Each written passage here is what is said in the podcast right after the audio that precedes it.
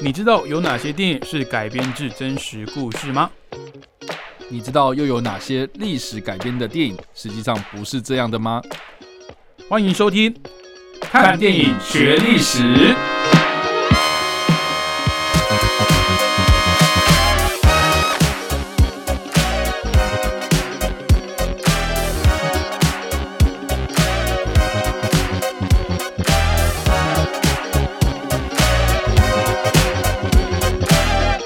Hello，各位听众朋友，大家好，欢迎收听《看电影学历史》，我是主持人伟杰。我是主持人 叉叉 Y，好，那今天呢，又来到我们介绍名导演的时间 了。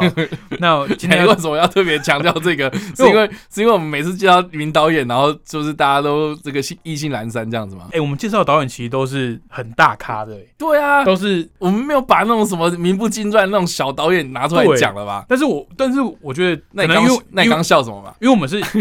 我们可以说是影痴吧，就是喜欢 OK 看电影的人啊、啊，是是是，那我们对于这些导演哦，比较能够连结哦，包括他们的作品啊，然后他们的一些故事。但是哦大部分台湾人很少是我冲着导演去我看的。懂你意思了。除了除了最近有一部电影叫做奥奥本本海默默，对不对？哦，就是知道克里斯多夫诺兰嘛，这个名字已经，我觉得他厉害的点就是他可以兼顾娱乐跟是艺术的创造。啊嗯是，但是很多导演是在当时拍的一些作品是不被当时哦那个年代那个时代的人给认可的，一直到后来嗯大家把它翻出来，哎、票房表现不好，可是这部电影真有意思，就有点变得那种，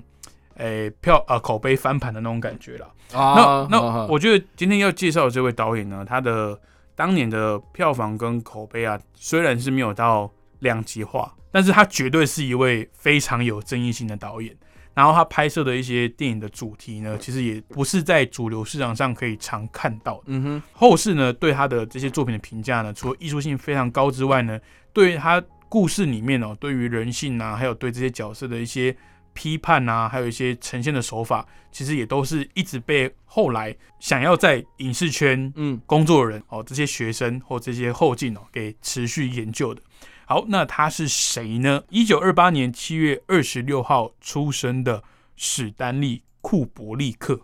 哦，那我想常看电影的听众朋友应该对这个名字不陌生啦、那随便讲他几部作品，包含二零零一《太空漫游》啦，还有《鬼店》呐，《发条橘子》等等，都是非常经典的作品。甚至刚刚提到的二零零一《太空漫游》哦，它是在一九六零年代所拍摄的。那啊嗯哼当年度美国还没上月球，嗯，但是呢，他在里面对于太空的呈现呢，让人家觉得说，哎、你是不是跟 NASA 有有有过什么来往？为什么合作你拍的那些东 西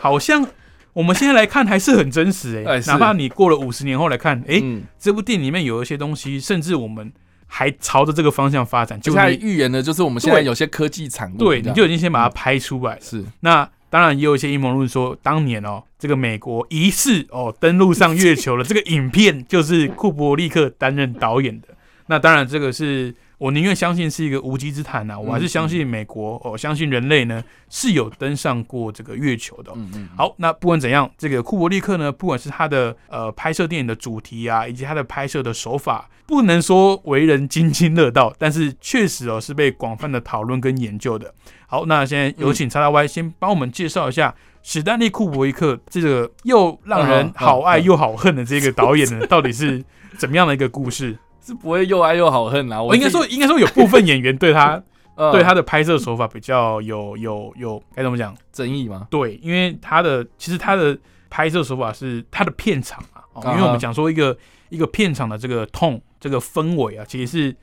导演最大嘛，啊导演说了算嘛。尤其是像史丹利库布里克这么大咖、这么有话语权的导演哦，这个片场一定是听他指挥的。是哎那有对时候对对对有些人就会说他可能会很吹毛求疵啊，或是很极端，甚至是一个很严厉的一位导演。哎是没错，对哎我不知道伟杰你有没有跟过片场，嗯你有跟过剧组吗？呃正规的那种剧场没有。那当然，我们嗯在国军的这个文宣单位里面会有一些拍摄的，我知道拍摄的布置是怎样，但是你说呃业界的这种规格，嗯我倒没有这个对啊对啊，就荣幸就有就比去如过说。导演啊、摄影师啊、灯光啊，哎、我大概知道场记啊有什么东西，西，但是嗯嗯你说要跟过业界正规的没有这样子。嗯，对，嗯我觉得我觉得你刚刚讲讲的非常的好，哎，就是完全取决于就是导演的个对啊，性是怎对啊，么对样，啊，对啊，片场的气氛就会是是怎么样。对，那就你刚刚说的，史丹利库布里克他确实就是一个很严肃，而且很要求，甚至有人形容他是吹毛求疵啦。就是脾气古怪，然后又这呃，我我艺术家脾气，我我想要到形容词了，这艺术家脾气，完美主义者，对对对对对然后我要这个，我要这不容一点点小差错，嗯只要有一点点不对，我要全部重来这样。嗯，所以很多人就说什么哦，跟他合作很累，对然，后因为要拍一个东西，都拍个好几次这样子。嗯啊对，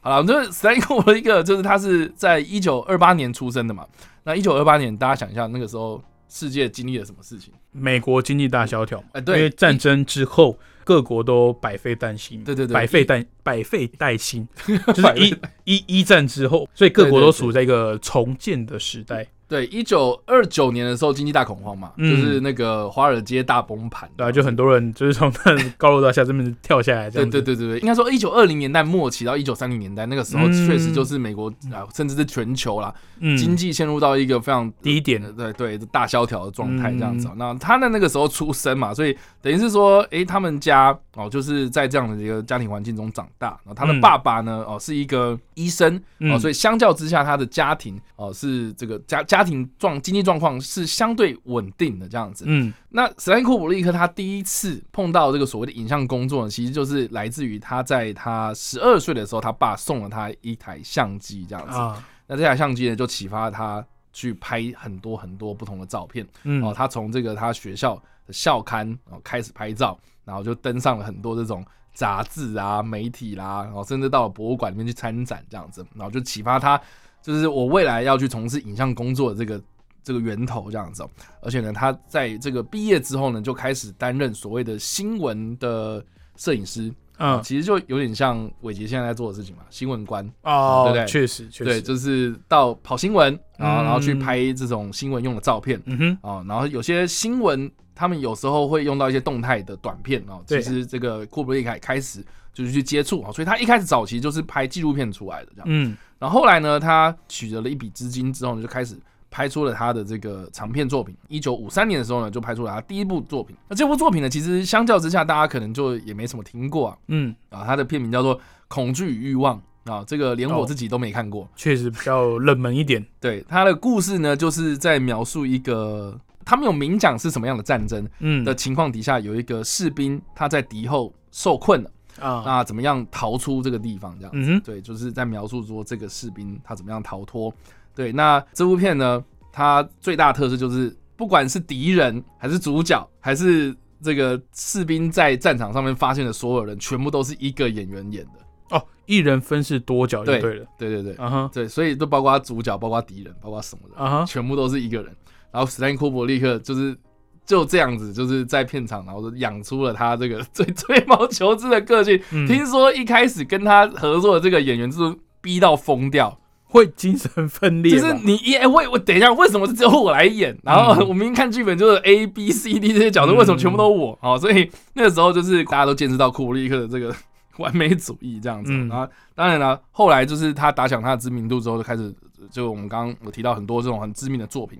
那第一次就是让大家见识到，就是他他的这个导演功力最厉害的，然后其实基本上就在一九五七年的一部黑白电影叫《光荣之路》，嗯，我不知道伟杰有没有看过。没有，哦，这 部这部哦很惊人，我我记得我印象中，然后在前几年的台北电影节，在大荧幕上面哦，看、有重映是不是？重映，经典重映，然后那时候就还数数位修复这样，哇，嗯哼好真的是很棒的一个经验。然黑后白的电影，对黑白电影，但是是有声的这样。呃，他他对在讲什么？他也没有明讲是哪一个战哪一场战役，但是他的故事设定是在一战期间这样。 OK，啊，一战期间，这个法国法军哦，他们要去攻一个算山头吧，嗯哦，结果这个攻的过程之中不顺利，失败了。失败之后开始找战犯嘛，嗯然哼后开始就是想说啊，这个这到底是谁出了什么什么问题？所以他就随便在军队里面就找了三个就是纪律比较不好的士兵，然后出来杀鸡儆猴这样子。嗯，当然这个过程之中，就很多这个可能呃帮这三个士兵辩护的律师啊，然后或是军中有这些长官呢、就开始就是在唇枪舌战这样子。嗯哦，所以这部片它最大的特色就是在于说，它第一个啊、就是说它的开场用了一个很惊人的长镜头，在这个战壕里面拍，就是有一个将领哦，就是啊哈要进攻之前，然后开始就是训斥每一个在战壕里面的，他要视察嘛，啊、嗯就是看说，哎、这个士兵哦，精神抖擞很好，哎、你在你在负责什么？然后开始很害怕，然后士兵很害嗯怕嘛，然后就你这这个窝囊废，给我站起来这样之类的，啊就是他用一个很长的一个长镜头，然后就是在拍这个长官在巡视站好的这个整个过了程，解这样很惊人的开场。然后再来就战斗场面嘛，他其实有呈现就是说。哇，当时这个大规模进攻的时候，哇，找很多灵眼，然后来演这种哎、这个行动失败的过程，这样嗯。哼，然后啊接下来就是花了一半以上的篇幅都在描述说这个怎么样辩护啊，在这个军事法庭上面怎么样去据理力争这样子哦。所以你在一九五零年代还是用黑白的技术，然后拍出了一部在讲军中霸凌啊，在嗯讲讲军中指挥组织什么有的没的这种问题的电影哦。就场面上面啊，就技术上面啦、或者就剧本上面的编排啊，然后其实这个光荣之路，它就是让世人见识到，就是说哇，这个史丹利库伯利真是鬼才啊！你技术有技术，你故事讲的故事的那个叙事方式啊，哦也很有深度，这样很有戏嗯剧张力哦。所以在接下来就获得了很多投资，所以所以在一九六零年代的时候呢，他就拍出了像比如说《万夫莫敌》哦，这个就嗯在讲那个罗马角斗士的故事嘛、哦，然后还有《奇爱博士》，这个也是之前有没有提 我到之过？前有提过，对对，对，他他的最短的一部电影这样。嗯啊，或者是二零零一太空漫游是在一九六八年的作品这样子。嗯对，那我们刚刚有提到嘛，哈，阿姆斯壮登月是是一九六1969九，隔一年的事情这样，所对以那个时候也很有争议。就进入到一九七零年代，也是拍出了很多像比如说《发条橘子》啊，嗯然后这《鬼店》啊，一九八零年代的电影。然后我们今天我觉得要特别强调的是一九八七年的这部《金甲部队》这样。那我为什么会特别强调这部呢？哦，是因为《金甲部队》是我第一部看史丹利库伯利克的电影，跟我一啊样，跟你一样啊，跟我一样，对，我对我是我当时也是不知道是怎样，就是有一阵子哦，特别爱翻这个老的这个越战电影这样，啊哈，所以我看什么《现代启示录》啊，嗯，然后那个那个叫什么 Platoon，那个叫什么哦，《前进高棉、啊》哎，对对，前进高明对就就是是对 哦，哎，听众朋友看不到，就是他他的经典就是拿一把，就是拿一把步枪，然后这样高举这样。对对对对，那个那个是谁啊？威廉达佛嘛，啊，对对对对，威廉 达佛那个海报非常的经典。对对对，然后还有什么像啊、那个劳勃迪伊诺那一部啊，就玩那个俄罗斯轮盘的那一部啊啊，越战猎鹿人啊，。对对对对啊对，对，哦这几真是部哇，这个很都很经典。然哦后这几今部都好好看 哦，你看，对啊，都好，大家赶快你去看你这样刚。你刚刚现在讲，我好想再把他们重看一 遍。对，反正金甲部队算是那一批越战电影里面让我最惊讶的一部，就是光是他开场那个士官长开始噼里啪啦就嗯连珠炮在骂人，嗯，我就觉得哇塞，这部电影怎么那么猛啊！对一开始就是你也没有打仗，你也没有开枪，你也没他有先那从种战争场面，他先从特战士兵进到新训营里面的那个场景开始，对对对，就是新训中心嘛，嗯哦，那个就士官长开始飙人，我觉得他感觉就是把观众丢进那个训练营，然后面对那个士官长，然后连珠炮这边说你跟跟屎一样啊，怎么怎么那么废啊，怎么就是开始一连串的那种震撼教育了。嗯对对对对，所以我在看电影的时候，我就觉得，哇塞，他他他没有战争场面，就马上就是让我进入到这个算军人的生活的状况之中没错这样对，然后而且这部片也很明显，就是它分成两大部分嘛，前面就是所谓的新训中心里面的故事这样，嗯然后也提到这个军中霸凌的故事啊，啊，里面军就里面都特别讲到一个，就是可能在技术上面啦、或是在理解能力上面啊，可能跟他的同胞就是差了一大截比的这样较子比。较迟缓一点点。对对对，这种这种你知道，这样这样我们这样所谓的天兵啊呐、讲白对，就是天兵或是兔胚啦，就对是那种比较跟不上的的会落队的那种人这样子。嗯对对对，然后呃甚至拖大家下水啦，对对对拖大家后脚这样嗯子，所以就是他被霸凌这样，然后里面就是哎、诶提到这样的前半部就是在讲军中组织训练的故事嘛，嗯，后面就是在描述这个战争的呃，在越战的这个战争场面上面的呃这个故事，这样。所以其实我觉得很特别，就是说像其他的什么《现代启示录》这些电影啊，它可能就是在描述那个战场的残酷嘛，嗯然后甚至还有很浓厚的反战意味在里面这样。嗯然后金甲部队算是说，哎、你要说他反战吗？好像他也没有特别去反战嘛，对不对？对。你要说他这个在讽刺军中的这个不正当的管教吗？好像也不太对啊，因没为有军中就是这样子的对生活嘛。对然后你拖累人家，你要说啊都是他的错，然后大家都很怨恨他什么的，我觉得那也是人之常情。哦我所以我觉得他其实并不会是非常典型的越战电影。嗯我觉得它其实比较算是所谓的在讲人性啊，在讲可能这个人跟人之间的相处上面，你可能会演变成什么样，有不管是正面的效果还是负面的效果这样。嗯，所以我觉得这这个是我印象很深刻，然后我也是非常推荐大家可以去看的一部电影，这样子。我最近才跟朋友在聊战争片这个这这个类型的电影哦，他跟我提到说，所有战争题材的电影最重要的宗旨哦，最重要的一个目的呢，就是要反战。嗯，我顿了三秒，然后说：“你有看过《金甲部队》吗好，你？”直对接对，举这我部直接片对我直接 OK 举部队，我嗯说哼他说他没看过，我说嗯你先去看完，再来跟我讨论所谓的战争片的最终目的是反战。嗯嗯嗯嗯当然，我不否认这个方向是一个普世价值，嗯哼就是大家都会希望往这个方向去做结论哦。就是战争是不好的嘛，战争是残忍的。当然，那在《金甲部队》这部电影里面呢，它确实也有呈现战争的残忍，可是呢，它有很多的镜头跟情节呢，又去强调说，有一些人啊，有一些士兵是没办法离开这个战场的。嗯是对这种战争是是有狂热的，嗯哼，他们非常享受在杀这些所谓的越共啊，或者这些无辜的村嗯民的这个过程哦、所以我觉得史丹利库伯利克他的作品往往都是用真实的方式去呈现一些很极端的场景，或者甚至很嗯很奇幻的场景。你说像《二零零一太空漫游》，它根本那个时代就还不可能做到这这样的技术，它怎么办到用很具象的画面，用很实际的，也不是特效，就是用很实际的人偶装啦，或是用一些拍摄的敬畏技术啊，让你以假乱真哦，就是用这种方式去带领你，不仅去体验它的故事，也是进入它的世界哦。我觉得他的手法都很特别，每一步都是。嗯哪怕像《鬼店》这种惊悚片，为什么人家会说它是呃数十年来也很难被超越的惊悚片？就是嗯嗯嗯它其实里面没有出现什么鬼怪，它其实里面就是一个主角，然后在一个发疯 了。在一个饭店里面发疯嘛，可是当然里面会有一些很呃荒诞的一些画面，或是嗯很猎奇的一些很诡异的画面。组合，嗯对嗯，但是它并没有要吓你。嗯哼，但是我觉得看完《鬼店》之后，你会像着魔一样，就是嗯你会不停的回想那些很荒诞的画面跟很是的奇怪的组合。嗯但是它不是像现代这种很廉价的突发式惊吓、哦那种 jump scare，不是。嗯但它却每一部作品呢，都可以很深刻的烙印在你的心中。是的。那像这部《金甲部队》呢，我第一次看，你知道是什么时候吗？你哎什么时候？十五岁的时候。你十五岁就看《金甲部队》对，而且？OK，我是在嗯国中毕业，这个报效从军，去考了中正预校，哦，就是高中的军校。然后在入伍训的时候，我们的大队长挑这部电影放给我们看， 不是啊、那那那你们大队长有像士官长一样这样子骂你们吗没有那么厉害，但是其实也是他一凶起来就是噼里啪啦一连 串。 ？OK，，对，然后而且我觉得很有趣的是，我们那个时候影视欣赏它分了两节课，嗯哼，然后我们前面好像做了一些什么肝胆相照之类的活动，就是认识大家哦，你说叫什么起来什么团体训练这样子团刊活动啊 OK，OK，之类的， OK，对嗯，所以前面其实有耗到点时间的。嗯那后面大家讲说啊，不然我们来看个电影这样子，然后也不知道他去哪里租来的电嗯影，嗯然后就播，刚好就播到你刚刚讲那个前面那一段军中霸凌的部分， ？OK，然后就结束了。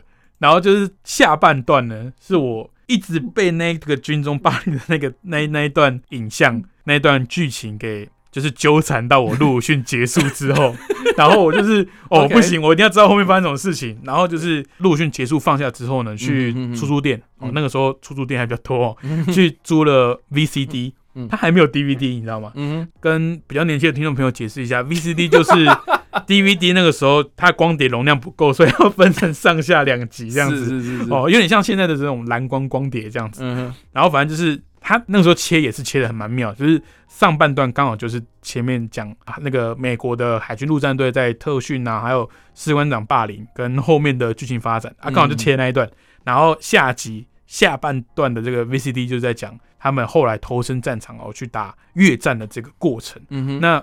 其实我觉得这一部电影设计的很厉害的点是，它让我们随着主角们成长，随着主角们进到训练营里面，然后看到了或是体会到了这些军中极端的管教啊，或者是有些同才被霸凌，甚至有些同才想不开，然后做出一些很极端的行为等等。那这些行为怎么影响到他们在战场上的一些观点跟看法？嗯嗯嗯然后甚至主角后来得出的结论就是，这个人性就是疯狂的，嗯，没有人对你做这些事情，是我们对自己做这些事情。所以我觉得这部电影对于我刚投身军旅的这个算是起点吧，中正预校，因为我从就是国中毕业开始考军校以来啊，嗯我觉得这部电影嗯嗯影响我很多啦。嗯哼，然后在我每一段时期，大学的军校，甚至下部队，然后到各单位去服务。其实这部电影偶尔把它翻出来看一看，都会有不一样的体会，甚至有时候会在一些串流平台上面啊，就是看到一些片段哦、嗯又被拿出来反复的播放。尤其是这个扮演士官长这个经典的形象，嗯哼，他这种连珠炮式的这种骂法，真的是印象非常的深刻。对啊、而且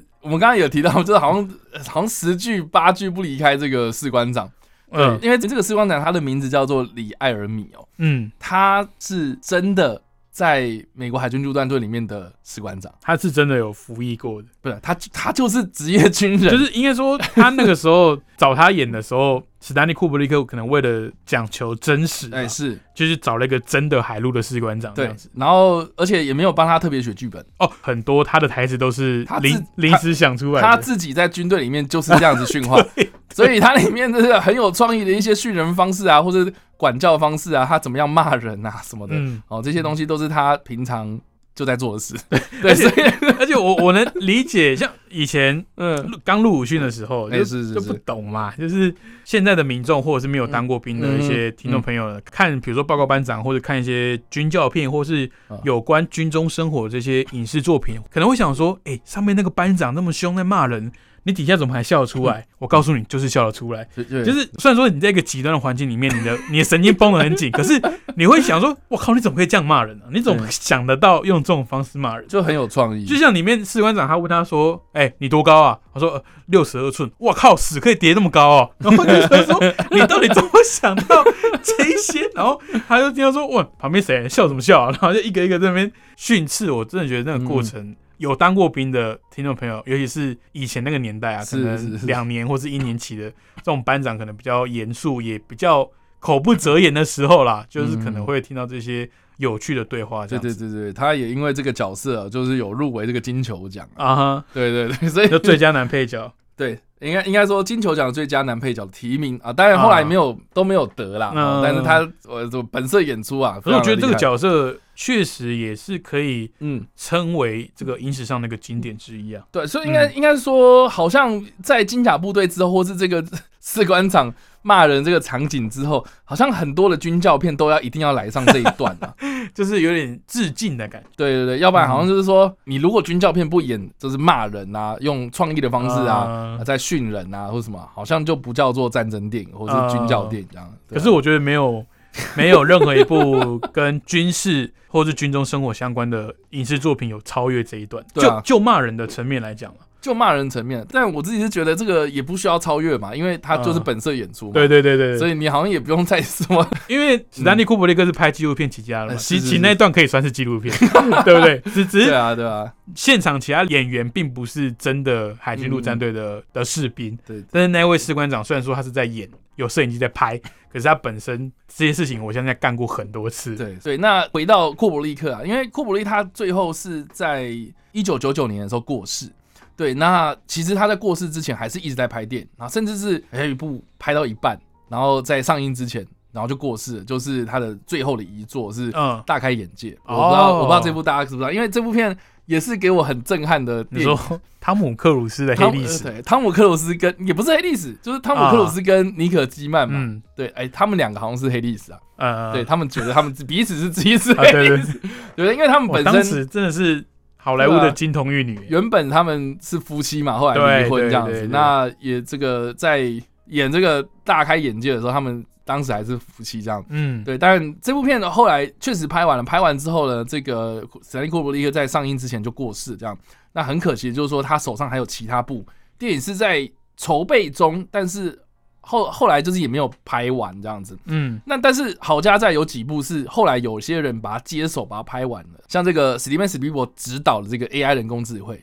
其实原本是史丹利库布里克的电影这样。哦，那这部片就是后来史蒂芬史皮伯把它完成的嘛？哎，是已经有在前置作业筹划了这样子，，对，那就是后来就是改找，因为史丹利库布里克他过世世了对所以就对找史蒂芬史皮伯这样子，应该说史蒂芬史蒂伯很多他他自己本身有表示说，我想要来指导这部应，该说作他自己在这个从事比如说演艺生涯，哦或是他在念电影的期间，他就他就有表示过他很喜欢史莱尼库伯利克，然后啊哈他也受到。像比如说《二零零太空漫游》啊，《金甲部队》啊这些电影的启发，这样可子。可以说他是看他电影长大的啊、对对对对，对嗯所以诶、他就说他很荣幸，就是可以接手这一个哦 AI 人工智慧的计划，这样嗯，那确、实也完成了嘛。嗯。那那另外还有一部啊、呃叫做《拿破仑》，哦，拿破仑我就没有对，没有那机会欣赏这个过算是二零零一太空漫游之后，就史坦利库库库布里克他一直梦想要拍的一部算大型的传记电影。因为如果你去看他过去的所有的电影，你会发现说他好像没有一部在讲人物跟传记真实人物的故事这样子。好像都是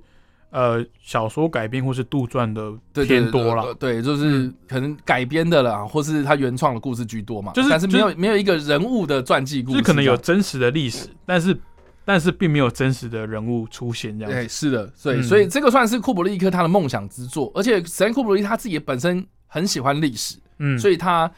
很喜欢研究这些史料，甚至是他就是他研究这个拿破仑研究很久，啊就是有找出了很多这种历史遗迹啊、文献啊等等这样，所以他透过这个收集资料的过程之中，然后原本就是要计划要拍拿破仑，可是后来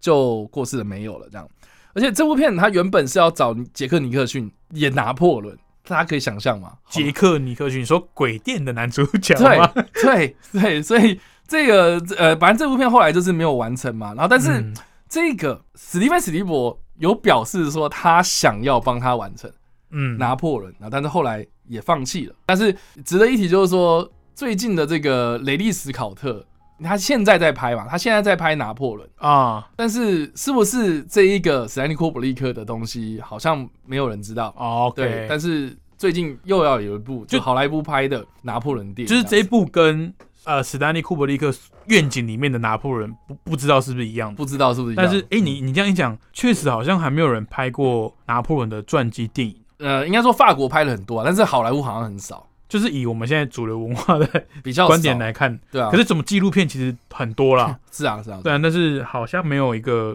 对，我觉得以拿破仑的名气，应该不会到这么后期了，还没有有人对啊想要讨论，对吧、反正可最能因嗯为他的生平也许多有有争议的地方了，对对，对然后可能他的就是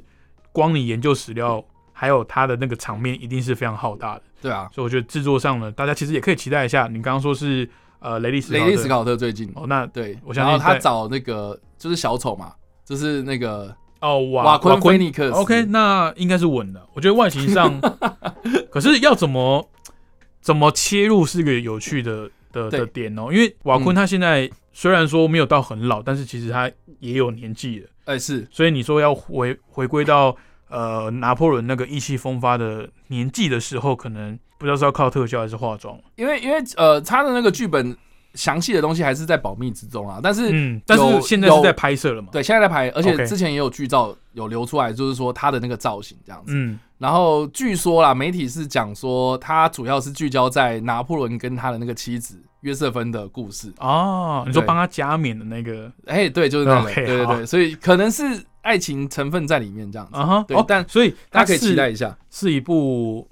爱情为主轴的史诗电影这样可子，可能是在讲拿破仑的感情史吧。 OK，对对对，蛮或许或许从这个角度切入会比较没有争议一点啊，我我怎么觉得？因为这个自由发挥的成分可以比较多。嗯而且大家也比较熟悉啊。对啊，对啊，对对啊啊。。然后去听说这部片在二零二三呐，或者二零二四就会上了，好大家可以期待一下。 ，OK，二零呃，那可能今年底或明 年就可以看到这部对作品。对对对对对。好，你看这个史丹利库伯利克已经过世二十几年了，他还是持续的在影响现今的好莱坞、哦。是的那包含刚刚提到的这个史蒂芬史皮博，我相信有很多跟我们年纪相仿的哦，甚至比我们年长的观众呢、 听众呢，其实也是看这些作品长大的。那我们今天介绍的史丹利库伯利克这位导演呢，就是我们偶像的偶像啦， 就是 他们当年呢也是看史丹利库伯利克的电影长大的、哦。好，那我们今天介绍的呢，就是这位一九二八年七月二十六号出生，被誉为天才的导演史丹利·库伯利克。那我们今天所推荐的作品呢，是一九八七年的越战电影《金甲部队》。哦那我真的蛮推荐大家去看一下这部电影的，因为它跟我们印象里面的战争电影哦可能不太一样，它切入点非常的特殊。